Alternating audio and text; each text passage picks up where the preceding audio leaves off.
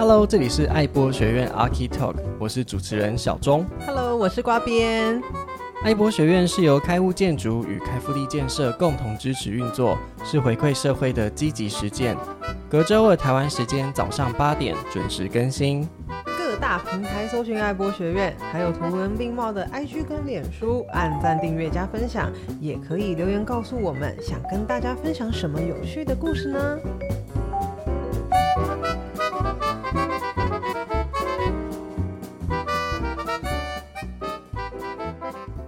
今天这一集，我们要来聊聊地表以上建筑之外的景观设计。我觉得啊，应该会打破大家蛮多的迷思哦。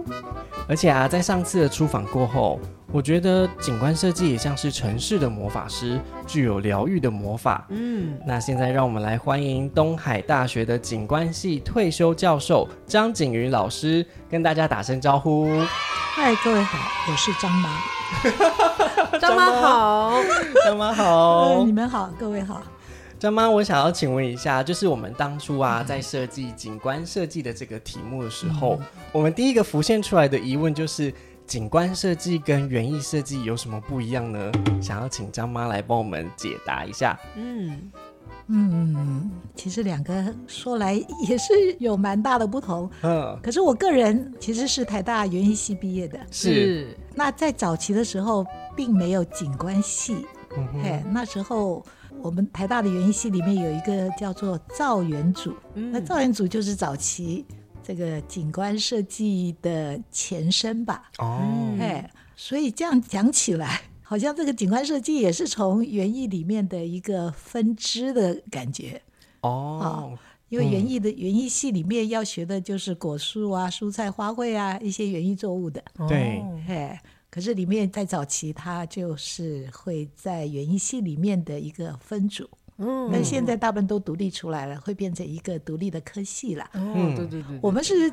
做设计，那园艺的话，其实是在一些园艺作物的一些栽培呀、啊、后续的处理呀、啊、等等。嗯，所以你看差异挺大的。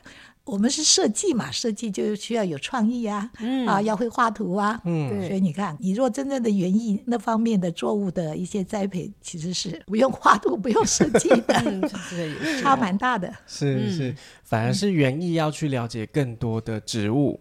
然后景观是认识完这些植物之后，再加以设计跟规划。嗯、哦、嗯，没错，我们是要认识一些观赏植物，然后怎么把它应用到在户外空间的一个设计上面。嗯、哦，难怪叫做建筑之外。没错，地表以上。我们在地面上看到的景观啊，风景类的东西。以及在建筑物以外触目所及的地方，都叫做景观设计的范畴里。没错，就是放眼望去，除了建筑物之外，就是我们景观设计的范围了。哦，所以其实可以这么去理解，就是除了我们刚刚讲到园艺他们要认识的这些植物啊、花卉之外，嗯、景观设计也要去包含到使用者的这些设施，对不对？没错，我们所以。景观设计叫做包山包海。如果假设以一个公园来讲，公园是给大家用的，对不对？对。因为你在公园里面，像公厕啊、凉亭啊、座椅啊，对不对？棚架呀、步道啊，等等等等，那还有植栽呀，或者水池啊、水井啊，对不对？嗯，那都是景观设计的范围，就要考虑公园使用者，哦，大多数人他们的需求跟偏好。嗯哼，嘿，而不是像自家庭园，自家庭园你喜欢种什么你就种什么吧。对呀，哎，所以呃，我们会特别去了解，如果是一个老人安养院的户外庭园，嗯，那我们就要考虑老人的使用，老人的偏好。像老人基本上住安养院的，他他们不喜欢白花，哦，或者不喜欢黄色的菊花。哦，哎，因为那些东西你知道，就有点会有点影射性，哎，影射性的，对。哎，但是年轻人很喜欢白花，对啊，白色的怎么不可以呢？对啊，对对对对对，所以这个偏好是不一样的，所以我们设计不同的使用对象，嗯、一方面考虑他们需要什么东西，嗯，对不对？嗯、另外一方面，一定要考虑他们大多数这一类人使用者他们的偏好是什么，嗯，否则设计错了，哎呀，那人家真是觉得。不舒服啊！啊，真的是哎，对，没错，尤其是像刚刚有讲到，就是景观设计包含的设施面，嗯，所以就会像老师刚刚讲，如果这个公园是给亲子的，就会有很多亲子设施。哎呀，说的太对了。对，然后如果是给一些呃障碍者使用的，就会有无障碍设施。对对对，嗯、哦，原来是这样子分的吼。所以像现在在盛行那个共融游具，共融游具就是像这个生障者啊，嗯、或者老人啊，嗯、还有幼童啊，我们就可以一起一起玩。不过说到维护啊，那像公园呐、啊、那些的养护，嗯、就是景观设计的维护上，有没有什么特别需要注意的事项？呃，其实，在公园里面啊，那些构造物的维护还算容易，对不对？是。最麻烦的就植物啊。对啊，像我们中南部半年都不下雨，嗯，那植物最基本的需求浇水嘛，对，对不对？那你你就得渴死了，对，要不然就干死了，对不对？嗯，哎，可是你看我们前几天台中限水的时候，你说我们人都没水用了。对，还去浇植物浇水，这不是会被人家骂死吗？对，所以我们现在植栽的设计，像我自己一直在推，就是要低养护的，嗯，尽量种耐干旱的，嗯嗯，哎，就不浇水，它也可以维持长久一点。哦，对，那生态的话，我们现在在都市里面，老实讲，植物种类那么多，我们为什么不选一些可以诱蝶的？吸引蝴蝶来的，哦、对不对？或者蝴蝶的幼虫，它可以吃的一些植物，对。或者可以给鸟提供果实的，嗯，或者可以种那棵树，可以引来独角仙的，嗯、大家可以很自然的看到一些这种飞舞的蝴蝶呀、啊，嗯、听虫鸣鸟叫啊，嗯，不是光只有植物嘛。对不对？对，连一些小动物啊，也能够跟我们共存，对不对？嗯嗯、因为台湾其实早期是一个蝴蝶王国，对。可是那时候，因为蝴蝶的幼虫食草是一个非常重要的药材，哦，对，叫马兜铃，这个它是很多非常非常漂亮的凤蝶，它的幼虫食草，嗯、然后就因为被他们盗采啊，嗯、结果这种这种植物没了，就那蝴蝶就没得吃了，所以它们的数量就锐减了。哦，哎，所以我们现在、哦、对啊，很可惜，所以我们我们就现在一直在推，嗯、所有公园里面如果可以的话，我们就多种点可以吸引蝴蝶来的啦，嗯，提供幼虫吃的等等等等。我其实想象到那个画面，我就会觉得蛮感动的。嗯，因为以前都会说人类都市化之后，把原本居住在这里的昆虫啊、嗯、植物给赶走了。对啊。但如果说我们今天能够在景观设计上面多一层考量，嗯、让这些被我们赶走的这些动植物都能够再回来，然后跟我们一起共存，其实这个社会会更美好的。对对对，没错。老师，我记得。之前出访的时候啊，有听您提过说，有一些花很漂亮，可是它散发出来的味道却很臭，或者是有一些树它可以长得很快，但是它有可能会阻碍到我们的下水道或者是我们的排水系统。嗯，对，对，因为早期啊，台湾的时候这个。经济起飞就开始会重视这个绿美化嘛，所以那时候就开始希望能够快速的绿化，嗯，所以就会譬如说选了像黑板树，嗯，好，黑板树到今天这是一个浩劫啊，啊，因为它真的是乔木里面生长超快速的那种大乔木，嗯，在很短的时间就会变成很粗大，绿化成效是。非常非常好，是。可是你在都市里面，对不对？我们人行道那么小，然后植栽穴也那么小，嗯，所以它一粗大之后，整个旁边的铺面都翘起来了。哦，哎，而且随着他年龄种的越久，它的破坏就会越来越大，越来越大。哦，因为我有做很多这方面的去了解嘛，也有发表 paper，是，嘿，然后我自己的学生都曾经在黑板树翘起来的铺面上严重的跌伤，哦，非常的严重，其实蛮多这种受害的，嗯、而且它第一个就是 严重的破坏铺面，嗯，然后再来呢，它的这个长得快嘛，枝条就很脆嘛，嗯、对，所以在台风天之后，我也去做过调查。它是全部里面一定都会有断枝的，哦、而且曾经在台湾整个树岛也打死人过，啊、所以这个树它只会越来越严重啊。嗯，当时的背景是当然是需要选这种生长快速，可是到今天来就变成一个大祸害了，始料未及哎。还有像木棉啊，木棉的棉絮也是啊，哦，花很漂亮，可是你在同一个地点种非常非常多的时候，那个棉絮你知道满处都是的时候，嗯，对民众的生活是造成很大的困扰的。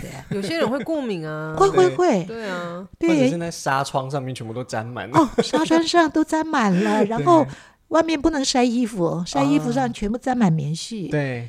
嘿，然后小吃店也不能开，因为它的棉絮飘飞都落到碗里面，所以他们都得关店啊。你看，影响这个生活生计。对，那还有榕树，那才是一个大祸害啊！因为它是一个很特别的树。你看，我们大家想到榕树，就会想到它有很多从气生根，对不对？对，从枝条往下垂的。可是它有一种根是在土里，我们看不到的。它另外还有一种很 special 的，它在有地面气生根。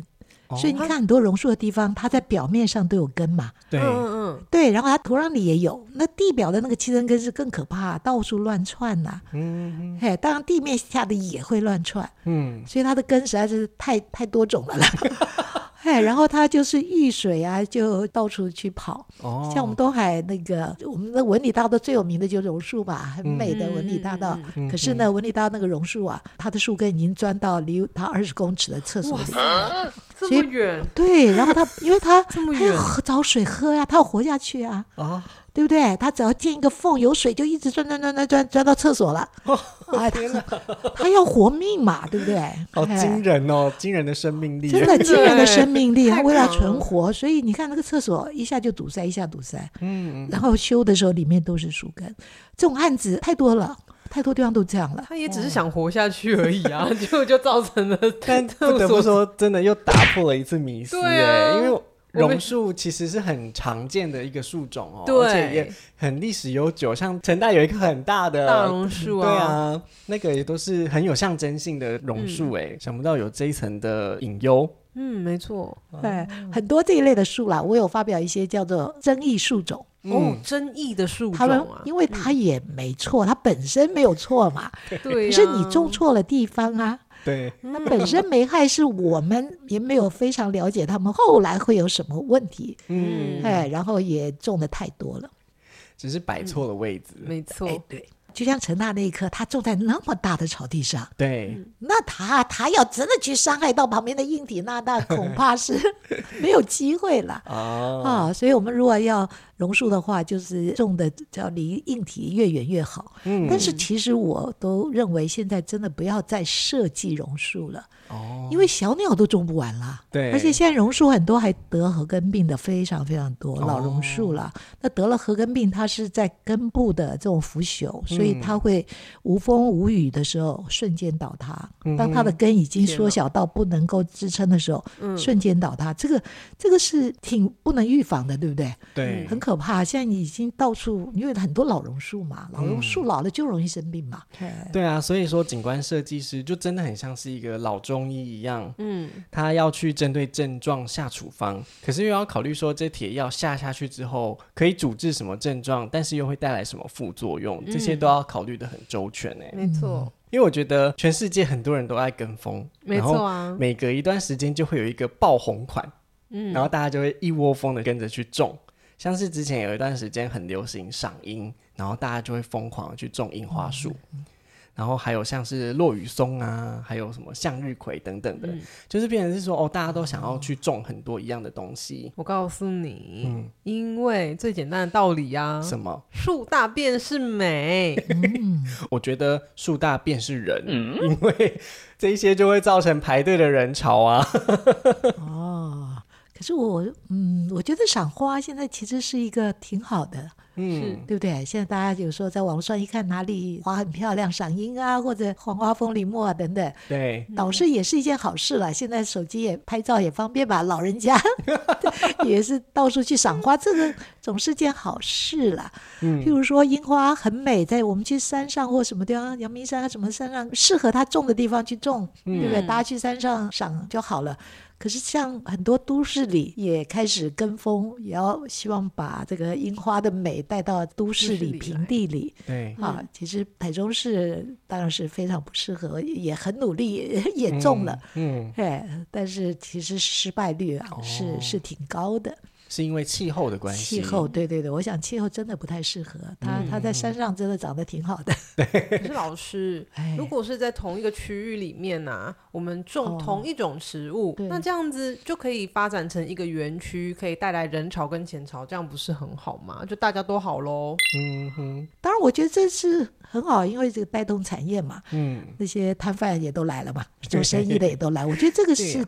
对于地方的这个促进这个经济是挺好的，是没错啊、哦。但那种那种那种是短季的啦，我觉得也是不错了。嗯，台湾栾树其实很美，对不对？赏花赏果，而且像现在台湾栾树会引来那种红鸡院春象，就是红色的春象嘛，对不对？嗯，那其实虫跟植物或者病跟植物。尤其是虫啊，嗯，其实它跟植物本来就是一种共振关系啊。对，只要种的越集中了，就台湾栾树集中大量种植的地方，它发生这个红鸡院春象的比例就是非常高。嗯、因为这个我也做过研究，也做过调查。嗯、哼 不仅红鸡院春象，现在还来一个更讨厌的荔枝春象啊。对，哦、荔枝春象对人就真的是比较有危害了。没错，所以它树很美。但是我们不要大量集中在同一个地方。嗯，嘿，我们可以找一个，譬如说苦楝，苦楝就跟台湾栾树长得几乎一模一样。台湾栾树它别名就叫苦楝臼，我相信你们大概都分不出来，长在一起。是啊，像这种搭配在一起。你就缓和了同样的台湾栾树，如果大量集中的，嗯嗯，哎，虫的话它是专一的，譬如说它会侵犯这棵植物，但它不会侵犯它隔壁的另外一种植物。它、哦、也蛮挑食的呢，它们的食性很专一啦。对呀，没错，嗯，所以才不要大量集中啊。嗯，刚刚我们提到的是混植嘛，嗯、就是多元分散，不要乱。对，那还有低养护跟高颜值，这个部分可以请老师跟我们讲一下吗？啊，因为因为这几天我一直在推低养护，是。那我曾经有碰过好几个，比如说市府的长官啦，或其他委员就会说，嗯、你要低养护，那那怎么可能高颜值呢？嗯，对不对？就就觉得他们是冲突的，是。其实完全是两码事，对不对？嗯。低养护就是说，在养护工作里面，第一个最需要就浇水嘛。嗯。那我们就选择那种耐干旱的。嗯，对不对？然后植株高度是固定的，它就长这么高，不会长高，你是不是就不需要去修剪它？对，对不对？因为有些一长高了，你就一定要剪嘛，不然就遮挡视线呐、啊，嗯、对不对？浇水，然后就是耐干旱，然后不要修剪的，就是固定高度。嗯哼，嘿，等等等等，然后多样化，就是让它病虫害发生的话，只有小部分感染，不会全面感染，等等等等。嗯、嘿，可是这个里面，我们再从里面，我们再去挑漂亮的。赏花赏叶的，对不对？嗯，这就是一层层筛选嘛。嗯，对吧？完全不冲突，嗯、我们可以同时达到好几个多元的目标，是是可以的。嗯，我们景观只在专业，绝对能做到。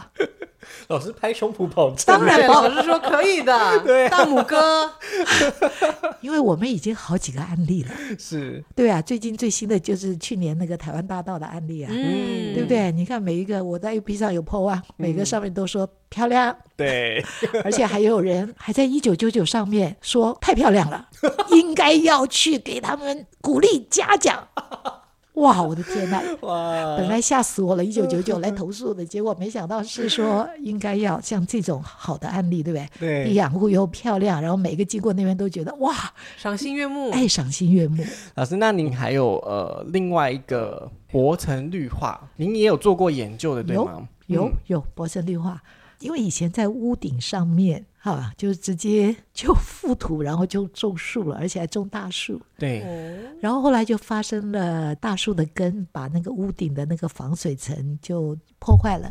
哦，破坏了之后就屋顶就漏水啊。嗯嗯。可是你想想看，要怎么解决呢？好，你就得把所有树都移走吧，土也全部挖走吧，对不对？对。然后再把防水层弄好。你想这这个工程，原则上这个钱太多了，很多也就不了了之了。了啊，因为这个真的太麻烦了。是，所以后来不是我们在台湾推，而是全球开始在推了。嗯，因为他们发现，在屋顶上，老实说，真的不太适合直接那样覆土去种。是，哎，所以就种在那个一个一个的容器里面。嗯，啊，那容器所谓的薄层，就是说，因为在屋顶上面也不能那个太重嘛。对，否则的话，你在建筑设计的时候还要增加它的合重，对不对？嗯，那就要增加经费嘛。对，我们的研究就是说，只有十十公分嘛，或十五公分的这种覆土，嗯，然后来种植物。一方面就是现在其实也是要增加绿化量嘛。对，屋顶上面也有要求要绿美化嘛。没错，对不对？所以你用薄层，它其实在面积上你就可以尽量把它摆满。是。或者摆出一些形状，或者留出一些走道等等。哦，哎，但是如果你后续出问题要维修屋顶的话，那太容易啦。嗯嗯、每一盆每个人都可以拿起来的，对不对？好简单呐、啊，很轻，而且我们用的土都会用那种比较轻质的。嗯，嘿。就质量很轻的，所以其实太容易，随便小朋友都可以拿起来的。嗯哦，但然后种一点植物，种点比较低养护的，像我的研究就是低养护的，可以少浇水都可以存活的。嗯，我就是做那个研究。那它除了在屋顶可以绿美化、增加绿化量之外，哦，它那个降温效果也是很惊人的。哦，对，因为我们就是在夏天七八月的时候，嗯，啊，去测。好，当场测，在最热的时候，大概就十二点到下午两点嘛。对，超热哦，可以煎鸡蛋的吧？对。你知道外面那个没有放那个薄层的那个盆栽的地方，它大概有时候会到七十几度哎，哇，七十几度那真的可以煎鸡蛋哎，真的可以会烫伤啊！就像现在很多油具不是都烫伤小朋友吗？对啊，一样的道理啊，因为它表面还有涂层，那种涂层有的是更热，对不对？对，会吸热，对，会吸热更热啊，反光或者。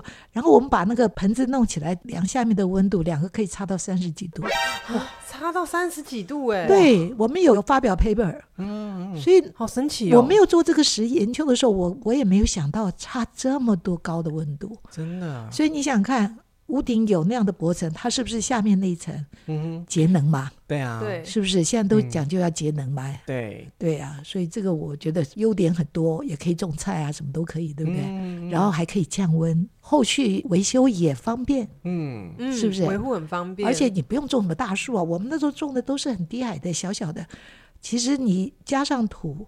它就达到那个效果了，嗯，而且对喜新厌旧的人也不错哎，哎，因为随时可以更新啊，没错没错没错，很多变，对对对，听起来不错哎，对，嗯，优点多，问题少，嗯，优点多，问题少，那这 好像真的很棒哎，一 个新的 slogan，对啊，优点多，问题少，低养护高颜值，老师，你真的很懂得在这种冲突下找出一个解决方案呢，可以写对联了，真的。是是是，嗯，我我觉得前阵子不是有一波很冷的寒流吗？就是那一阵子很多人都感冒了，啊、我也有跟上那一波流行。哇、真的，我也有哎。我大概前前后后去看了三次医生吧，而且三次。对啊，而且每次拿的药都不一样，嗯、然后我都会问医生说，吃这个药会不会嗜睡，或者是有什么副作用？嗯，所以我才会刚刚对老师这些景观设计的内容，脑海里面会突然浮出一个老中医的画面。哦，你说说，中医就中医，为什么一定要老中医呢？当然要老啊，因为帮助使用者对症下药，还要考虑到这些药可能带来的副作用会给使用者什么影响。所以我觉得景观设计是一个很需要经验累积的行业。哦，就像老中医一样，经验老道啦。对啊，没错。那希望这一集可以带给对景观设计有兴趣的听众朋友，能够有更多新的想法喽。嗯。再一次感谢东海大学景观系的张景瑜老师来到爱博学院，带给我们景观设计的大补帖。那我们今天节目就到这边，大家拜拜，拜拜。